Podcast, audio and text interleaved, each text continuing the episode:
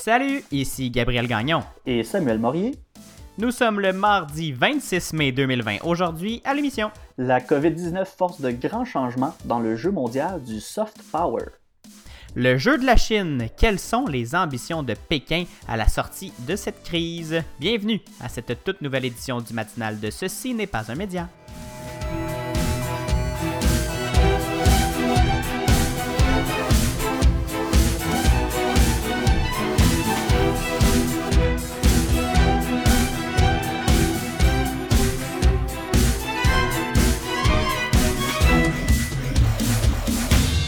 Mardi, Samuel. Allô, allô? Comment vas-tu? Ça va vraiment pas pire.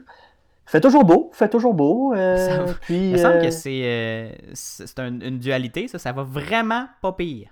Ben, ça va. Qu'est-ce que tu veux, qu'est-ce que je dis? ça va bien, ça va pas pire, je sais pas. Ben, ça va vraiment pas pire.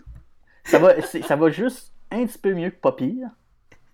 Bon, Mais. c'est- mais il y a toujours, il y a, il y a toujours place à.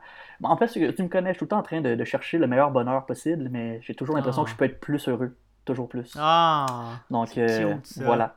C'est pour ça. Donc, ça va vraiment pas pire, ça va bien, mais ça pourrait être encore mieux si, je ne sais pas, euh, je pouvais aller, euh, je sais pas. s'il y avait pas de pandémie, Ben, mettons, c'est un exemple comme ça, mais tu sais, je dirais pas non à une terrasse ou, je sais pas, une petite crème glacée. Hmm. J'aimerais ça retourner euh, profiter de la terrasse du ciboire, Samuel. Je m'ennuie de ça. Ah, c'est une belle place, c'est une belle place, ça, cet endroit-là. Mets-moi pas des idées de même dans la tête. Aïe, aïe, aïe, aïe, aïe, là, je vais juste m'ennuyer. Toi, comment ça va? Ça va bien, ça va bien. Je, on, on part des gros projets de notre côté. hein. On Ah oui? s'occupe euh, à la maison. On se part un renipage de meubles euh, de salon et de cuisine, Samuel. Ça Ah, va bah être ouais, pas mal beau. On s'improvise menuisier, toi, chose. Ah, ben, ah, ben, ben, tant. Ben, écoute, euh, c'est un gros projet, effectivement. Je te donnerais Oui. bien mon aide, mais je suis pourri euh, dans les tâches manuelles. Ouais, non. Puis euh, on se déplace pas entre les régions, Samuel. Voilà, je vais rester dans mon estrie. Mais oui, on va faire ça pour le, le- d'ici le mois de juillet. Là, il nous reste encore un peu plus qu'un mois. Donc, on a, on a du temps en masse pour euh, reniper une table de salon et un- une table de cuisine ainsi que ses, ses chaises pour euh, mettre notre euh, nouveau logis bien à notre goût puis qu'on soit 100% unique. Là. Il n'y aura pas une autre table pareille que la nôtre, ça c'est certain. Bon, c'est bien parfait. ça. Ben, euh, tu vas déménager en situation de pandémie. Tu vas faire partie. ben, tu ne seras pas le seul à le faire. J'imagine il y, a- Mhm. il y a plein de gens qui, qui déménagent malgré tout, là, qui avaient des plans de déménager. Je pense à mon frère, entre autres. Mais ça va être une expérience particulière, j'ai l'impression, un déménagement en temps de pandémie. On pourra en parler. Oui, on a, on a euh, appréhendé un peu euh, avant que le gouvernement confirme que tout était correct, là, mais on, on- on espérait que nos, euh, les locataires avant nous qui, qui quittent l'appartement ben, allaient pouvoir quitter. On savait pas s'ils étaient acheteurs d'une maison ou, ou quelque chose, puis que les gens allaient pas pouvoir déménager, là, parce que si il y a une maison qui était pas prête, ça va, toute la Mhm. chaîne va débouler, puis va être ralentie. Euh, donc, on, finalement, tout est beau. Il quitte euh, pour le 1er juillet. On va être dans notre appart à ce moment-là. Ça va être euh, bien parfait. Puis, bien hâte de voir si on va être capable de respecter le 2 mètres. Sinon, on va avoir nos masques. Mais en juillet, il fait chaud, hein, d'habitude. Ouais. Ben, sinon, le truc, c'est juste déménager des très gros meubles qui, font plus, qui sont plus longs que 2 mètres. Ouais, ça, c'est- on va juste faire ça. Ouais, parce que voilà. Pas de boîte, juste des meubles. Ben écoute, je vais souhaiter un bon déménagement. Euh, tu me tiendras au courant de comment ça se passe. Ben là, je vais... il nous reste encore euh, un mois avant que ça arrive. là. Le, le 1er juillet, je vais vous en reparler, Samuel. C'est bien parfait. C'est bien parfait. Hey Gabriel, qu'est-ce que t'en dis? euh, Qu'est-ce que tu dis si on, euh, on commence ça?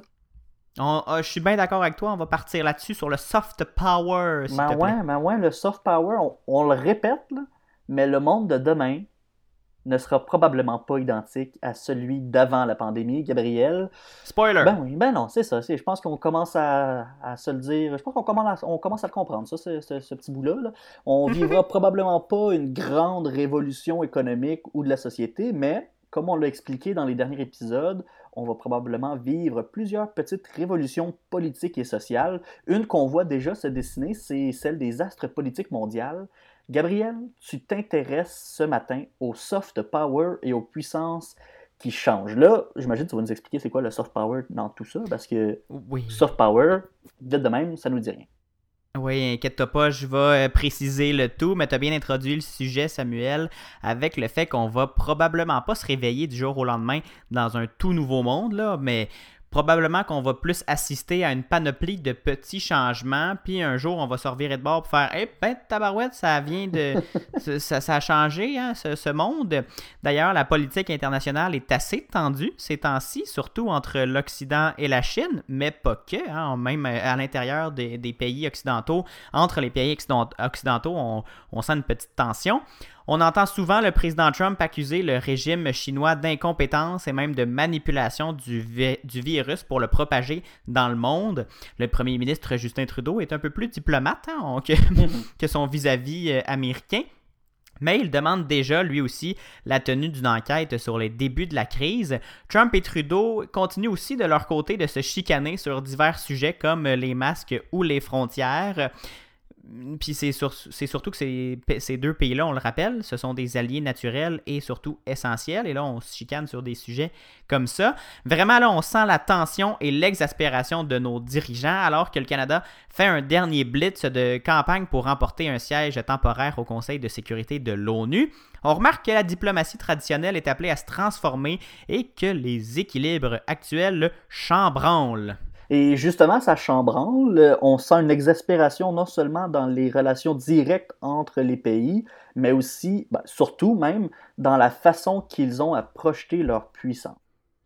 En politique internationale, Samuel, il y a deux types de puissance. Il y a le hard power et le soft power. Le hard power, ben, c'est la puissance brute. Hein. ça implique, comme son nom le dit, de la vraie force physique, donc des armes dans le cas d'État-nation. Les États-Unis sont, avec leur première, euh, la première armée du monde, sont les meilleurs sur ce terrain-là. Ils peuvent déployer leur force militaire partout sur la Terre et presque instantanément. Ils ont donc le plus gros hard power du monde entier. Et le hard power, vous l'aurez deviné, c'est donc l'opposé du soft power, Samuel. Et là, j'imagine que c'est le moment où tu nous expliques c'est quoi. Ah ben oui, merci hein, de me ramener à l'ordre. le soft power, Samuel, c'est la puissance douce. C'est ce qui regroupe toutes les façons qui visent à augmenter l'indice de popularité d'un pays. On ne parle pas de propagande nécessairement ici, mais c'est un des outils.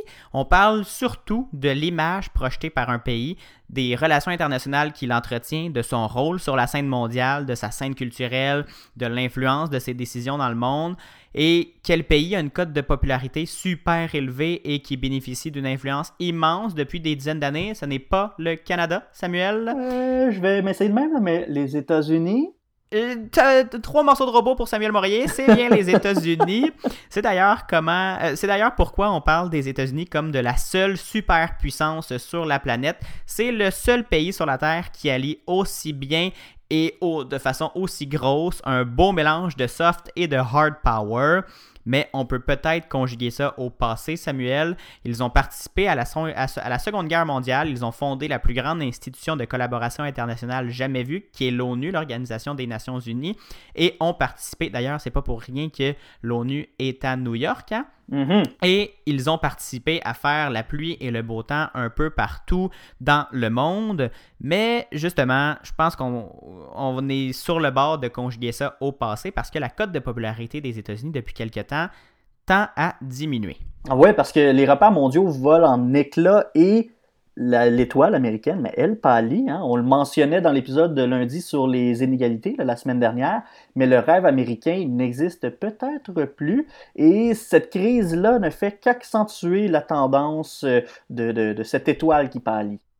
Exactement. En fait, toutes les puissances historiques semblent prendre un bon coup ces temps-ci, alors que les plus petits joueurs semblent bénéficier d'un regain de popularité. Un sondage par APCO Worldwide montre que la Corée du Sud, l'Allemagne et le Canada sont vus de façon de plus positive par l'extérieur, alors que la Chine, l'Iran et l'Italie sont vus négativement. C'est un sondage qui a été fait sur des Américains, alors ils sont absents des résultats parce qu'on ne calcule pas le soft power sur le, le, sentiment que les citoyens d'un pays ont de leur propre pays. Par contre, un, un expert britannique de la diplomatie affirme que les États-Unis perdent actuellement beaucoup de plumes sur la scène internationale et la volonté de collaboration des autres pays avec la, avec la Maison-Blanche risque d'être beaucoup plus difficile, mais on pourrait croire que c'est seulement une question de gestion gouvernementale, alors qu'il y a beaucoup de facteurs. D'ailleurs, le Canada s'en sort vraiment bien dans ce sondage-là. Les Américains voient d'un très bon œil la gestion de la crise, mais aussi la façon dont le Canada a de se présenter sur la scène internationale pour essayer de pour, pour voir l'après-crise aussi et de, participer à cette, à cette non seulement cette relance économique, mais aussi aux diverses enquêtes qui vont avoir lieu à l'avenir. Oui, mais est-ce que c'est vraiment une question de collaboration dans, dans, dans ce dossier-là? Est-ce qu'on parle. C'est la collaboration, en fait, qui, qui est l'élément principal?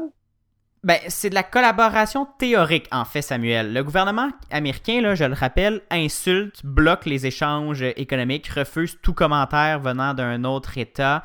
Euh, donc, est-ce qu'on va vouloir continuer de travailler avec lui? Parce que c'est vraiment ça, la mm-hmm. base du soft power, c'est l'intention des autres pays euh, l'intention présumée des autres pays à vouloir travailler avec un autre État qui donne la légitimité à cet État-là d'intervenir quand il veut ou quand, quand on a besoin. Les États-Unis ont historiquement été euh, les, gendarmes du monde entier et les médiateurs de presque toutes les crises sur la planète. Et là, est-ce qu'on va vraiment vouloir continuer à, ce qu'il soit aussi imposant, aussi important sur la scène internationale? Je n'ai pas la réponse, évidemment, mais la question se pose. Juste le fait qu'on se pose la question, ça démontre un changement de ton mhm. mondial. Ben oui. Est-ce que, est que les Chinois, euh, Samuel, vont aussi vouloir tenter de vivre, euh, les, pas le gouvernement chinois, les Chinois, euh, les, citoyens. La population. La population chinoise, est-ce qu'elle va vouloir tenter de vivre le rêve américain alors que le président américain accuse l'administration chinoise et le pays en tant que, que existence politique, en tant qu'entité politique. Euh, le président accuse le gouvernement chinois de tous les maux de la terre en ce moment. Est-ce que donc la population va vouloir qu'il qui, pour les, Chinois, les États-Unis, c'est le, la terre promise, c'est encore une fois le rêve américain? Ben là, ça, ça, donne une petite douche d'eau froide là, à, cette, à cette euh, conquête des États-Unis. Mm-hmm. Comment les Canadiens, eux, voient-ils les États-Unis quand on menace de bloquer l'envoi de masques N95 aux hôpitaux de leur supposé plus grand allié? Est-ce que les Canadiens vont continuer de voir les Américains comme leur plus grand allié, justement? La question, comme je l'ai dit, la question se pose et c'est ça qui prouve qu'on est ailleurs dans les relations américaine et mondiale. Ça fait un peu écho à l'émission d'hier, Gabriel, où euh, j'expliquais que les États-Unis, en fait, ne se cachent pas qu'ils veulent vraiment prioriser leur bien-être plutôt que le bien-être planétaire. On, on essaie par mhm. toutes sortes de moyens de se privilégier avant d'aider à l'international. Euh, en fait, avec toute cette réaction-là qu'on voit de la communauté internationale, la question que je me pose, est-ce que l'Amérique du Nord, en fait, est-ce que les États-Unis perdent son rôle de gérant du monde? Ben, les crises accélèrent les tendances, Samuel. Je pense pas que ça va en créer une nouvelle. Cette tendance-là depuis, existe depuis quelques années. Puis on la voit, c'est vraiment une diminution de l'influence de l'Amérique partout sur la planète. La COVID-19 prouve seulement au monde entier que les États-Unis ne sont peut-être plus la voix de la raison, qui sont peut-être plus les leaders à suivre. L'Europe reprend tranquillement du galon. Hein, mm-hmm. Depuis quelque temps, les, les, dirigeants européens sont de plus en plus vocaux sur la scène internationale et l'Europe se distance de plus en plus de l'Amérique pour être euh, un, espèce de, puissance régionale à elle toute seule. la France euh, lève un peu le ton, mais pas, négativement, mais se fait de plus en plus entendre. L'Allemagne, elle aussi, étant le moteur économique de l'Union européenne. Donc, ces deux pays-là prennent leur rôle naturel de leader alors que leur allié historique depuis la Seconde Guerre mondiale, parce que on se rappelle, Samuel, que ça n'a pas toujours été comme ça, hein? que les États-Unis n'ont pas toujours été les, les grands leaders mondiaux de, de, avant la, première, la deuxième guerre mondiale. C'est vraiment depuis la deuxième guerre qui ont pris place sur euh, l'échiquier international. Exact. Avant, les États-Unis étaient plus isolationnistes que d'autres choses. Et suite à la Deuxième Guerre et à la libération de l'Europe, euh, surtout grâce à l'aide des Américains, ben, ils, ont, pu prendre cette, cette position de leader. Mais là, l'Europe reprend tranquillement, du, galon. Le Canada aussi a une voix pertinente à apporter. Et euh, je pense que le, Justin Trudeau va vouloir tenter dans les prochains temps de, la faire entendre de plus en plus fort, surtout à l'ONU, comme on le disait à son siège, euh, à l'élection d'un siège temporaire au Conseil de sécurité de l'ONU. Et il y a surtout l'Asie qui nous offre plusieurs pistes de solutions pour euh, gérer cette crise. Euh, on parle de l'Asie en général, pas nécessairement de la Chine. Est-ce que tu es en train de me dire que la Chine et l'Asie sont la voie de l'avenir à ce moment-là? On verra Parce que en ce moment, la gestion de la crise déficiente, les menaces non voilées sur Hong Kong et sur Taïwan, le durcissement du régime à l'intérieur de ses frontières, ben ça fait aussi pâlir l'étoile, vous l'aurez compris, chinoise. Mhm. Euh, donc là, les, tous les yeux sont rivés sur Pékin, mais ce sont plus des yeux accusateurs que d'autres choses. Le- dans le cas de, de- des autres puissances régionales chinoises comme la Corée du Sud ou l'Inde, ben là, le- le- la crise est pas mal mieux gérée et sont pas mal plus doux que, que la Chine, que leurs voisins chinois. Donc, euh, ça, ça peut, euh, pour l'Asie en général, ça peut être bénéfique, mais pour la Chine, euh, ça risque d'être plus difficile. là. Il y a donc un, un bel espace pour se faufiler puis redéfinir la diplomatie mondiale, Mhm. Samuel, parce Ouais. qu'il y a un beau mouvement de plaques tectoniques auquel on assiste en ce moment qui risque de redéfinir les frontières diplomatiques. Ouais, mais, mais là, me semble, là, en tout cas, je commence peut-être à rêver, là, mais il me semble qu'il y a un siège au Conseil de sécurité de l'ONU. Ça serait bénéfique en ce moment pour le Canada. En tout cas, je rêve, là, mais c'est- ce que je me dis. ben, c'est pour ça que Justin Trudeau euh, fait aussi fortement campagne auprès de, de- de- des pays membres de l'ONU, hein, parce que le Mhm. Canada veut un siège euh, temporaire au, au Conseil de sécurité de l'ONU. Puis tu as raison, je pense que ça serait une bonne idée. En ce moment, là, dans le- au virage de cette crise-là euh, mondiale, ben, ça serait peut-être une bonne idée d'avoir notre voix au soutien de la plus grosse, de, de la plus importante institution euh, de coopération internationale euh, de l'ONU. On verra, hein, oui, et ça sera surtout une, ça serait une belle victoire pour euh, Justin Trudeau. Ben, Gabriel, je vais t'en remercier pour ce tour d'horizon du soft power. Je pense qu'on on comprend beaucoup mieux maintenant c'est quoi ce concept-là, mais on va prendre une pause avant de poursuivre. Donc, deux minutes à la radio, quelques secondes si vous nous écoutez en balado. Au retour, ben, on vous parle de la Chine. On en a parlé, on en a glissé un mot, mais euh, on va vous détailler euh, tout ça un petit peu plus. Restez des nôtres. Vous écoutez le matinal de Ceci n'est pas un média. Gabriel Gagnon et Samuel Morier analysent et discutent de ce qui vous touche. Pour aller plus loin que les manchettes, abonnez-vous sur votre plateforme de podcast préférée, visitez le ceci n'est pas un média.com, partagez les épisodes et écrivez-nous sur Facebook et Instagram. Et on aime aussi recevoir 5 étoiles sur la balado de votre iPhone. Le matinal de Ceci n'est pas un média, du lundi au jeudi dès 7h en balado et dès 9h à CFAC 88.3. Vous écoutez le matinal de Ceci n'est pas un média avec Gabriel Gagnon et Samuel Morier. Et donc, on a parlé de- du soft power juste avant la pause, de tout euh, ce qui est diplomatie internationale, l'influence des États-Unis et des États. Mais là, on va vraiment s'intéresser à la Chine. Oui, Samuel, tu vas nous faire un petit résumé de ce qui se passe euh, dans l'Empire du Milieu. Hein? Euh, une puissance qui voit son étoile pâlir euh, et son plan mondial se désintégrer. Ben, c'est pas seulement les États-Unis, en fait, c'est surtout pas les États-Unis. Eux autres, ils ont le beau rôle en étant déjà la première puissance mondiale. Ben, c'est la Chine qui, commence euh, à pédaler, qui va devoir pédaler un peu plus fort pour, retrouver son étoile montante. Pékin a de grandes ambitions hein, sur la scène internationale et veut devenir un incontournable dans tous les dossiers mondiaux. Mais là, cette pandémie est un peu un, gros frein d'urgence appliqué à son plan. Qu'est-ce qui se passe en ce moment, Samuel, et surtout comment Pékin réagit-il? Mais il y a eu du développement en fin de semaine dernière concernant Hong Kong. Bon, on va y revenir un petit peu plus tard, on ne va pas s'inquiéter là-dessus, mais pour le moment, je veux qu'on qu'on jase du grand jeu d'échecs de Xi Jinping et de ses ambitions. Donc, M. Jinping, qui est le président de la Chine, je veux juste vous le rappeler. Donc, il y a plusieurs États qui réclament une enquête sur le terrain pour avoir une meilleure idée de l'origine exacte du coronavirus, et on veut vraiment savoir ce qui s'est passé à Wuhan, parce que euh, on commence à se douter, en fait, pas qu'on se doute, mais on le sait que la Chine nous a peut-être caché des affaires finalement. On veut vraiment euh, savoir ce qui s'est passé pour vrai. On doute des chiffres officiels, on doute des mesures prises et on doute surtout de la bonne volonté du parti de vouloir aider le reste du monde à se sortir de cette crise. Et donc c'est pour ça qu'on on veut rendre des comptes. Là, on veut euh, on veut avoir la vérité, mais la Chine refuse de permettre euh, la venue sur son territoire d'enquêteurs internationaux tant que la pandémie est en cours. Elle propose plutôt la création d'une commission afin d'évaluer la réponse mondiale à la COVID-19 sous approbation de euh, l'OMS. Les projecteurs, elle les veut sur le monde, pas sur elle. On veut vraiment tasser l'attention du monde. Là, on, pointe un peu la Chine du doigt. La Chine n'aime pas ça. On essaie de rejeter le blâme sur le reste de la planète en disant on n'est pas les seuls à avoir euh, euh, eu des débordements. euh, ça va pas bien partout. Donc, euh, on essaie un peu de se déresponsabiliser. Et ces doutes-là sur la gestion du Parti communiste chinois de cette crise du coronavirus, ça donne lieu à des tonnes et des tonnes de spéculations sur les origines du coronavirus. Samuel, fausse ou possible, la CIA a parlé, a dévoilé que il y aurait eu des fausses, des, mauvaises manipulations dans un laboratoire à Wuhan. Et là, certains interprètent ça comme euh, euh, euh, la création en laboratoire du coronavirus.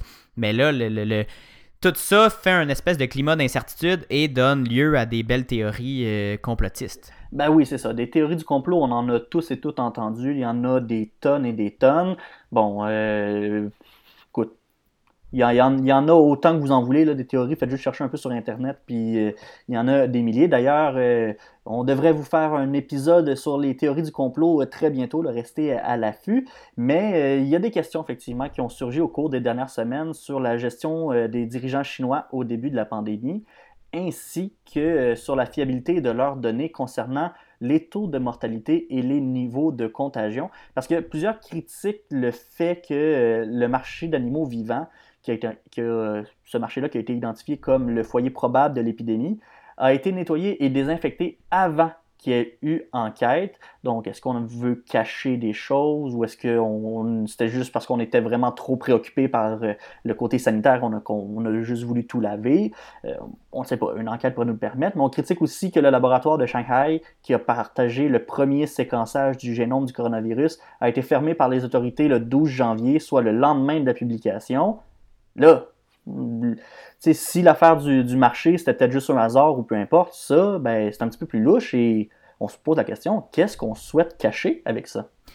Pourquoi Pékin aurait voulu cacher ces données-là, Samuel? En temps de crise, on veut ouvrir son jeu normalement et essayer de travailler en équipe. Euh, c'est un peu euh, contre-productif, cette approche-là. Ben, on voit hein, qu'en crise, le travail d'équipe, c'est pas nécessairement euh, ce qui vient en premier dans la tête des, États, mais du côté de Pékin, c'est pas vraiment surprenant. En fait, c'est un vieux réflexe du Parti communiste chinois, Gabriel. C'est pur et simple. La réponse, elle est aussi simple que ça. L'État veut toujours montrer qu'il a le contrôle, qu'il sait ce qu'il fait, et que même devant l'inconnu total, on est en contrôle, puis on est capable de gérer.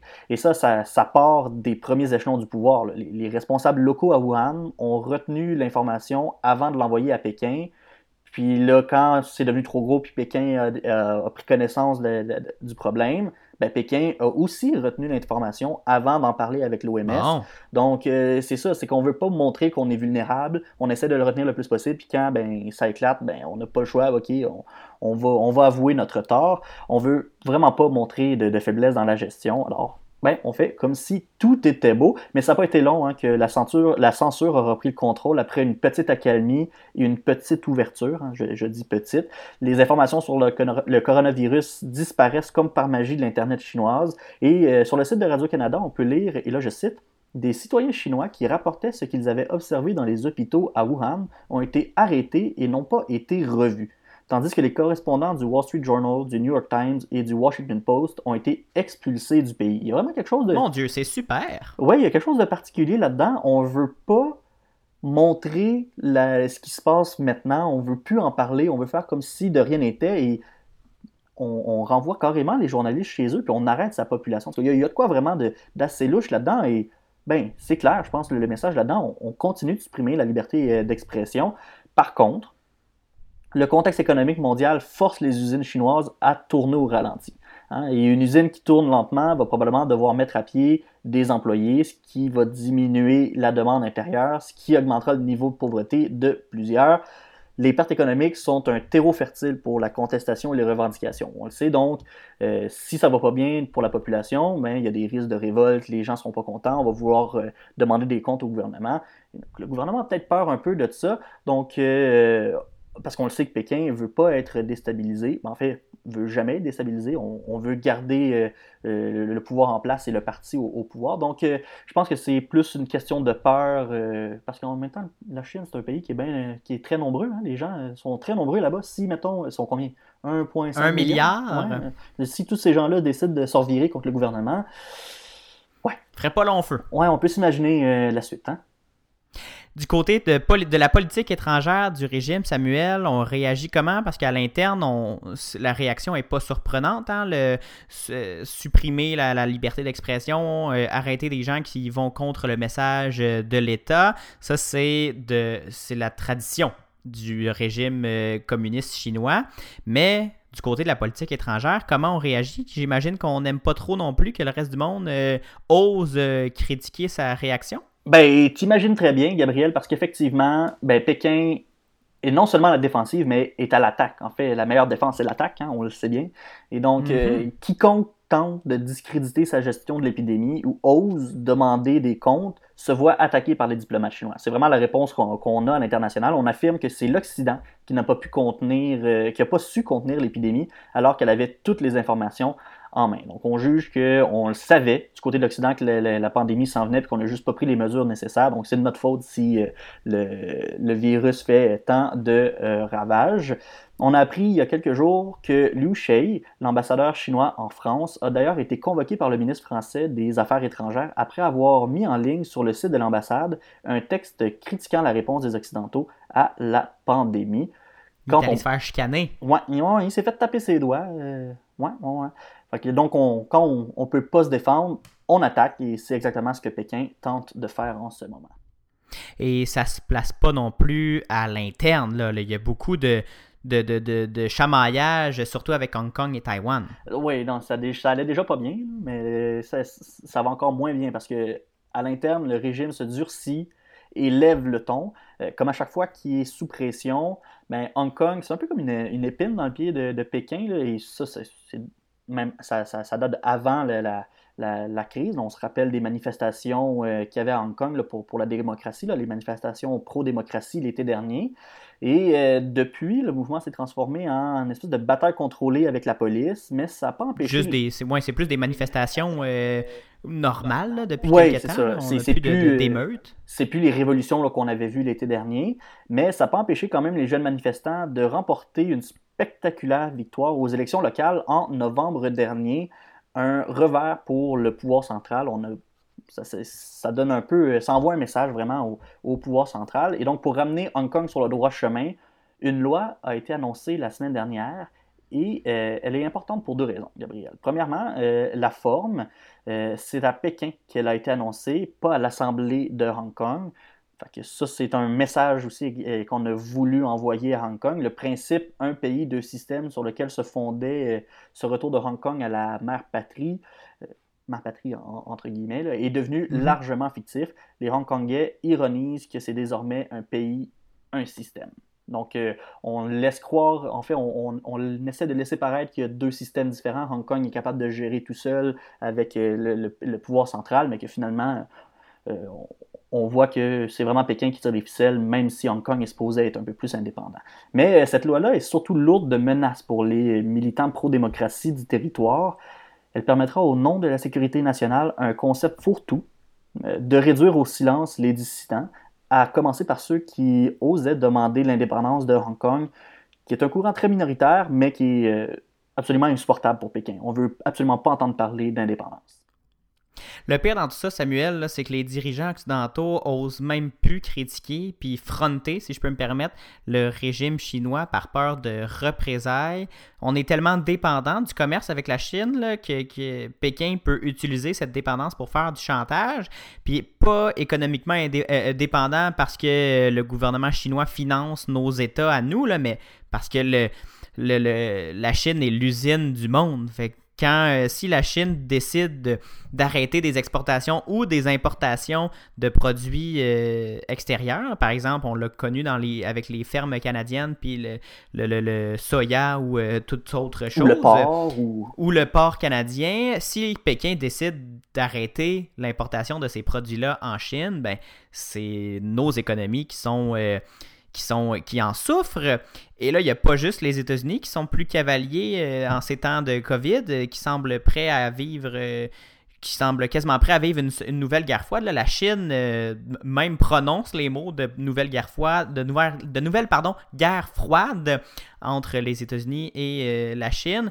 On, ça n'a pas l'air de vouloir s'améliorer dans les prochains temps et je pense que les, les gouvernements occidentaux vont devoir faire un bel examen de conscience pour est-ce qu'on accepte de vivre sous le, entre gros guillemets, un contrôle chinois? Est-ce qu'on on accepte le chantage de Pékin ou on, nous aussi on monte le ton et on tente de, de favoriser euh, des alliés peut-être plus, euh, plus gentils à notre égard? Ça va être euh, un autre beau jeu de plaque tectonique politique qui va se, jouer dans les prochains temps. Pas de grande révolution, je pense. On n'entrera peut-être pas en guerre directe avec la Chine, mais une guerre de mots, là, on est déjà dedans, puis ça va se continuer, je pense, Samuel. Oui, une guerre de mots qui mène à une guerre économique, ça peut aussi être dommageable pour beaucoup d'économies. Euh, c'est sûr qu'il n'y a personne qui le souhaite, mais euh, les tensions semble aller dans cette direction-là, à moins qu'il y ait un retournement, que finalement tout le monde euh, se calme le basic un peu. Mais pour l'instant, les tensions sont assez, sont assez vives. plusieurs pays n'osent pas critiquer la Chine parce qu'ils veulent en même temps protéger leurs intérêts, surtout économiques. On, le comprend. C'est paradoxal tout, euh, tout ça, cette situation-là. C'est vraiment touché. C'est une, fine ligne sur laquelle on, on doit marcher. On joue contre nous Hein, on, en essayant quand même de gagner la partie, c'est une drôle de position qu'on doit défendre. Mon Dieu, Siri qui, s'allume à côté de moi, mon Dieu. On la salue à chaque épisode. Bonjour Siri, ben oui.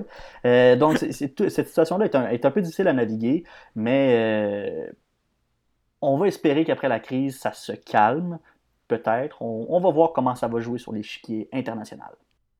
Mais en même temps, je pense pas qu'il y a grand, qu'il a beaucoup de nos auditeurs qui seraient contre hein, que, nos gouvernements euh, canadiens et occidentaux euh, lèvent un peu le ton euh, contre la Chine, même si c'est l'usine mondiale, même si c'est un, partenaire économique quasiment obligatoire. Avec, comme on l'a dit tout à l'heure, c'est un milliard quelques millions d'habitants. C'est un énorme marché pour nos produits et nos services. Mais en même temps, quand on voit le, ton euh, utilisé par euh, l'État chinois et surtout son, son côté euh, communiste et très très très autoritaire, ça va pas nécessairement vraiment c'est pas vraiment compatible avec nos valeurs démocratiques et d'ouverture C'est un, comme tu l'as dit, assez paradoxal, puis un beau jeu bien étrange auquel le monde doit jouer en ce moment. Et je pense pas que cette crise va atténuer vraiment les choses. Peut-être plus, comme je l'ai dit tout à l'heure, les crises accélèrent les tendances, mais peut-être qu'elle va accélérer cette tendance de critiquer le régime chinois. Samuel, merci beaucoup pour ce tour d'horizon. Ben, ça me fait plaisir. Si on conclut là-dessus, hein, Samuel, euh, cette édition du 26 mai du matinal de Ce n'est pas un média. Merci d'avoir été là et on se reparle demain. Absolument, merci à toi. On se retrouve demain 7h en balado. Hein. C'est un rendez-vous 9h à la radio à Sherbrooke au CFAC 88.3. Allez lire euh, nos articles de nos éditos au ceci et suivez-nous sur tous les réseaux sociaux euh, presque imaginables, euh, Facebook, Twitter et Instagram. Recherchez Ceci n'est pas un média. Samuel, on se reparle demain. À demain.